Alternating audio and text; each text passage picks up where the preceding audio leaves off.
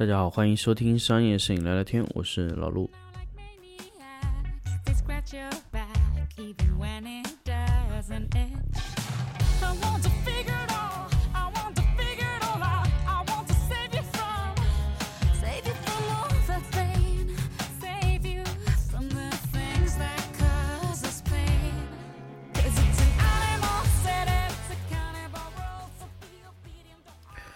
欢迎大家继续收听新的一期商业摄影聊聊天。那么我们这一期呢，来聊一个大家可能最近这段时间可能在关心的一些话题啊，就嗯，ARM 的电脑能不能买？那么首先呢，ARM 的电脑呢，其实说说句实话，其实我们变相就是指的苹果的 M1 处理器能不能买，对吧？那可能大家很多，我包括很多的一些周围的一些朋友也在问我说。苹果现在出的这个新的电脑 M1 处理器啊，待机时间又长，价格又便宜，我能不能买这样的电脑呢？对吧？因为苹果传统的以前的那些老的，按照他们的说法是非常非常贵的电脑，突然哎降价了，那么这种电脑能不能买呢？所以我我相信有很多的朋友可能存在这个疑问啊，包括其实董哥其实也买了一台这个电脑。那么你问我这个电脑能不能买呢？其实我的意见是什么？就是可以买，但是不是在现在这个时期？为什么？因为这个电脑首先它上来的时间很短，那么时间也不长，所以这个电脑呢，其实我的建议啊，如果你真的是想现在着急的买呢，我还是建议你先购买老的电脑，就是。还是用酷睿处理器的。当然，如果你真的你的预算比较紧张的情况下啊，比如说，呃，你的预算可能很紧张，但是你又想呃尝试一下这个电脑，那我觉得倒是可以买一下苹果的这个 M1 的一些十三寸的电脑尝试一下哦，因为它现在十三寸的电脑呢，价格不算贵啊，还还不错。所以，我现在其实我手上也打开的这个苹果的这个官方网页啊，基本上如果说你们现在要买 Mac 的话，那么 Mac 里面呢，MacBook Air 呢，我是一直以来是不推荐的。那么新款的十三寸的 MacBook Pro 呢，其实它可以选配的版本啊，其实基本上，呃，能选的也非常少，就是选一下内存吧。所以我的意思呢，如果你们喜欢买的话呢，尽量选择它的高配的内存，十六 G 的内存。但是还有一个问题，由于它是没有独立显卡的嘛，那所以说在做液化这些操作的时候会非常的慢。所以如果你需要使用呃一些液化工具的话呢，M1 我觉得还是要谨慎啊。为什么？因为它是主要是它是共用显存的。那么，如果你没有独立的显卡，其实，在运作这个液化工具的时候，可能还不是特别流畅。但是，这个具体这个液化，它能不能更流畅的运算，就是其实未来是不是一定有必要有独立显卡？其实这个在于未来 Adobe 公司给它的适配的情况。从现在适配出来的那个版本里面，我看那个董哥他自己操作给我看的时候呢，好像不是特别卡。但是如果你只是平面用途呢？那么如果你现在想去买一下，我觉得 MacBook Pro 的，我现在配出来价格是一万一千四百九十九的这个版本是三寸啊，十六 G 的内存，可能可以尝试一下去买买看，因为它的八核包括它的运算效率，其实在某一些的运算上的效率，其实还是比英特尔的 x 八六架构是更快的。那 ARM 架构呢？其实，嗯。因为我也不是特别了解 ARM 的里面的一些原理啊，但是它在调用有一些方式的效率上是会比呃英特尔的 x 八六更更效率更高的。但是还有一个问题，呃，现在能被支持到 ARM 处理器的这个这个这个软件啊，其实也就只有这么几个，比如说达芬奇、FCP、PS，还有一些还都在陆陆续续的转换过来，所以。呃，你很有可能会面临到你的软件，它很支持起来会有问题。那假设你是一个叉八六架构的一个软件，能不能运作在 ARM 上面呢？那按照苹果的说法是可以运作的，但是需要翻译，也就是说你先得把叉八六的语言转换成 ARM 的语言再运作。那么其实这样的话，一个翻译的过程，其实对于呃硬件来说，它的效率是很低的，因为它需要多一个翻译的过程，那么它的硬件损耗是非常大。那么未来会不会有更多的就软件的翻译过来啊？那么要要看时机。还有一个问题就是说，现在这个 ARM 的软件基本都处于要收费的状态，所以你要做好为那些软件买单啊。另外呢，那个 Capture One 呢是一直没有转换过来的，所以 Capture One 呃流畅度我们现在还没有办法直接来确定它的流畅度，因为 Capture One 现在升到十十二还是十三了，好像貌似。嗯，没有对 M 一做一些新的支持，但是它能运作。那通过那种这种所谓的翻译的这种弄法去把它跑起来嘛？但是它在处理图片的时候的速度一定是有影响的。其他的东西呢，其实对于 ARM 的电脑来说，其实我没有什么好推荐。但是 ARM 的电脑，我我我非常非常建议让子弹飞一会儿。还有一块呢，其实我个人本身是不推荐买这个 MacBook Pro 的，因为如果说，呃，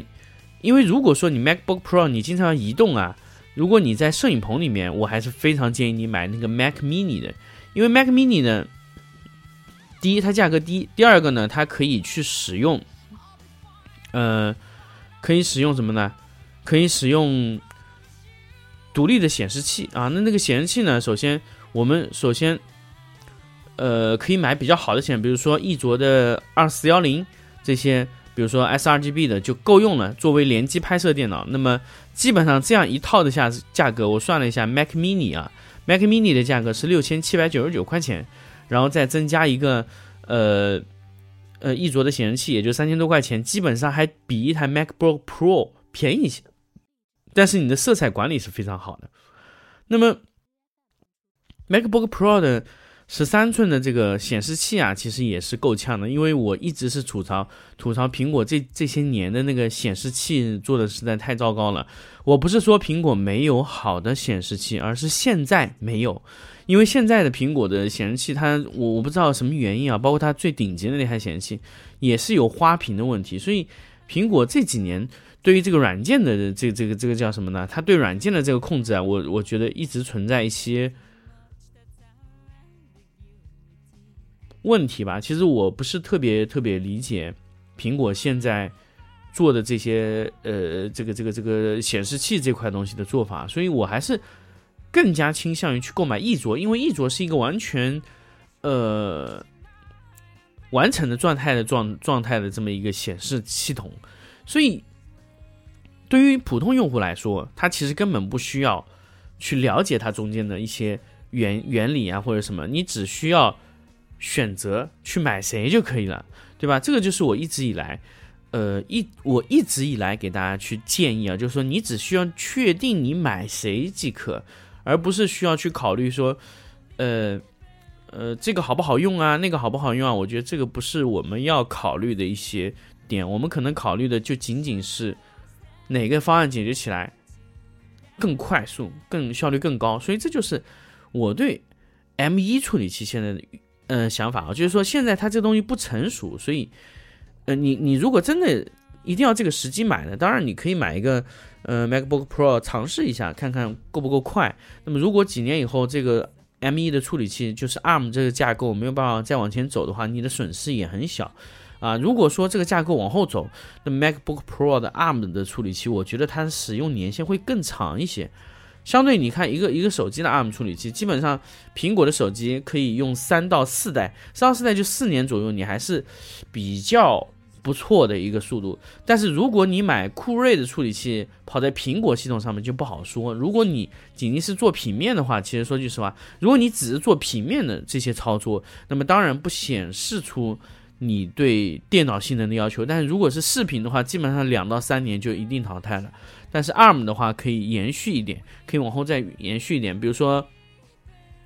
FCP 呀，啊，那如果你要做 ARM 系统，比如说你要去剪辑视频，那么苹果未来也会去推荐它那个 ProRes 的那个编码，四二二啊、LT 这些这些编码再往前推进一步，就是让这个编码更加更加适用于电影工业化流程。那么这种编码就是苹果解起来是更顺畅的。所以苹果很多时候在这个时候，它扮演的并不是说，我觉得苹果在这个时期它扮演的肯定不是一个，呃。我觉得他可能在这个阶段，并不是扮演一个，比如说制造商啊，或者说一个设计公司的角色，他更应该去做引领一些潮流。比如说，我要改变某一种、某一种、某一种局面，我要改变某一种未来的架构啊。那这个是我觉得苹果在这个时期，它在拥有这些制霸权力的时候，它应该做一些的事情啊。所以，所以其实，呃，对于 M1 处理器呢，其实我我一直想说，就是苹果。如果在当年，它可以统治那种 iTunes Store 啊、Apple Music 这种制霸权，甚至 iOS 平台的时候，它有这种，它还具有那种能力的时候，那我觉得我们不用考虑，不用怀疑这个 ARM 的这个未来会会是怎么样。但是现在苹果的在这个行业里面的这种领导力啊、制霸权，可能相对那么些年来说，可能并没有那么强了，所以一定要。呃，让子弹飞一会儿，所以我们现在还是坚持使用叉八六的。那么，如果说苹果可以让所有的系统都转过来，那么也就是说，未来苹果只会存在一个架构，就是 ARM 架构。所以 iOS 和 Mac 这些系统啊，比如说 Mac 的这些系统，都很有可能就融合，就像。就像华为的那些 MateBook 啊，像华为的 Mate 系列手机啊，包括华为的一些平板啊，这三者的融合的难度就非常低，因为它完全就是一个系统。那么，包括苹果的 iCloud 这些东西，全部可以整合在一套系统里面。所以，它这样，它如果把电脑也完全整合成 ARM 的话，那基本就已经闭环了。但是这个时候呢，就是苹果真的有一定的垄断，几乎完全的垄断性，因为它的系统，它如果率先使用 ARM 的话。嗯，也就是提前要换代叉八六，那么叉八六一更换的话，英特尔啊、微软啊这些都会存在很大问题。那么也就是说，呃，微软彻彻底底变成一个兼容的系统，那它的所谓的一些独立化的一些开发几乎都被停止了。那么未来安卓替代，呃，替代英特尔的，呃，不是替代英特尔，就是替代微软的速度会特别特别快。那什么 Windows 系统啊，未来就会非常危险。那我们不要以为现在使用起来非常方便的 Windows，未来还可以一直存下去、存在下去啊！因为只要有一个更更快速、效率更高的系统上来，对硬件的使用率更高，这种电脑上来以后，我觉得任何系统都有可能被淘汰。那么苹果 iOS 这种系统啊，这种 ARM 的系统啊，其实是对资源利用率是最高的一个系统。那么接下来就是看那些厂家 ARM，呃，那些厂家要怎么样去去去苹果去说服他们去开发 ARM 架构的软件啊，这个未来是有很大的一个谈判的一个空间啊，所以这个我们需要等待，所以我们也一直在在什么呢？在等待着这个这个这个后期的东西。那么，呃，未来 ARM 会怎么样？我们也不知道。未来 M 一好不好？但是我首先来说呢，M 一它有一个好处，就是如果你使用 Mac 的所有的软件，我觉得，我觉得应该是快速的会全部转换过去。那么未来你说苹果对英特尔的支持度，我觉得应该是相对比较低的。比如说叉八六的架构，如果它的电脑慢慢都在替换到 ARM 的话，嗯，英特尔的会很危险。那么也就是说，其实我们很多人关注就是 Mac Mini，呃，更换了 M 一处理器以后。会不会再往后更换？那这个就是要看我，我觉得这个核心就是要看就什么呢？就是苹果会不会把它的这个看家的旗舰，比如说 Mac Pro，呃，那种呃专业的 iMac Pro 是不是啊？MacBook Pro 的十六寸的电脑会不会去换成 ARM 的处理器？当然，我觉得 M 一现在的实力啊，相对来相对来说还是比较弱的。那么等到 M 二、M 三、M 五。甚至 M 十的时候呢，会不会有革命性的变化呢？我觉得，嗯，会有很大的变化。还有一块，呃，ARM 的处理器它有一个先天的优势是什么呢？就是省电。所以 ARM 的处理器它天生就应该留存在那种低功耗的设备上，比如手机、平板，还有笔记本电脑。那么这种高功耗的电脑上呢，其实，呃，我觉得苹果可能会换一种名字，不一定用 M 开头来命名，比如说是，呃，什么 T 啊，这个什么型号？我只是打个比方啊，会不会有一种桌面级的处理器？因为它现在 M 一它还是基于这种低功耗要求去设计的。那么未来就是，如果我抛弃掉功耗这个点，我追求纯粹的追求性能、效率、速度，会不会有更大的提升？这个我们其实。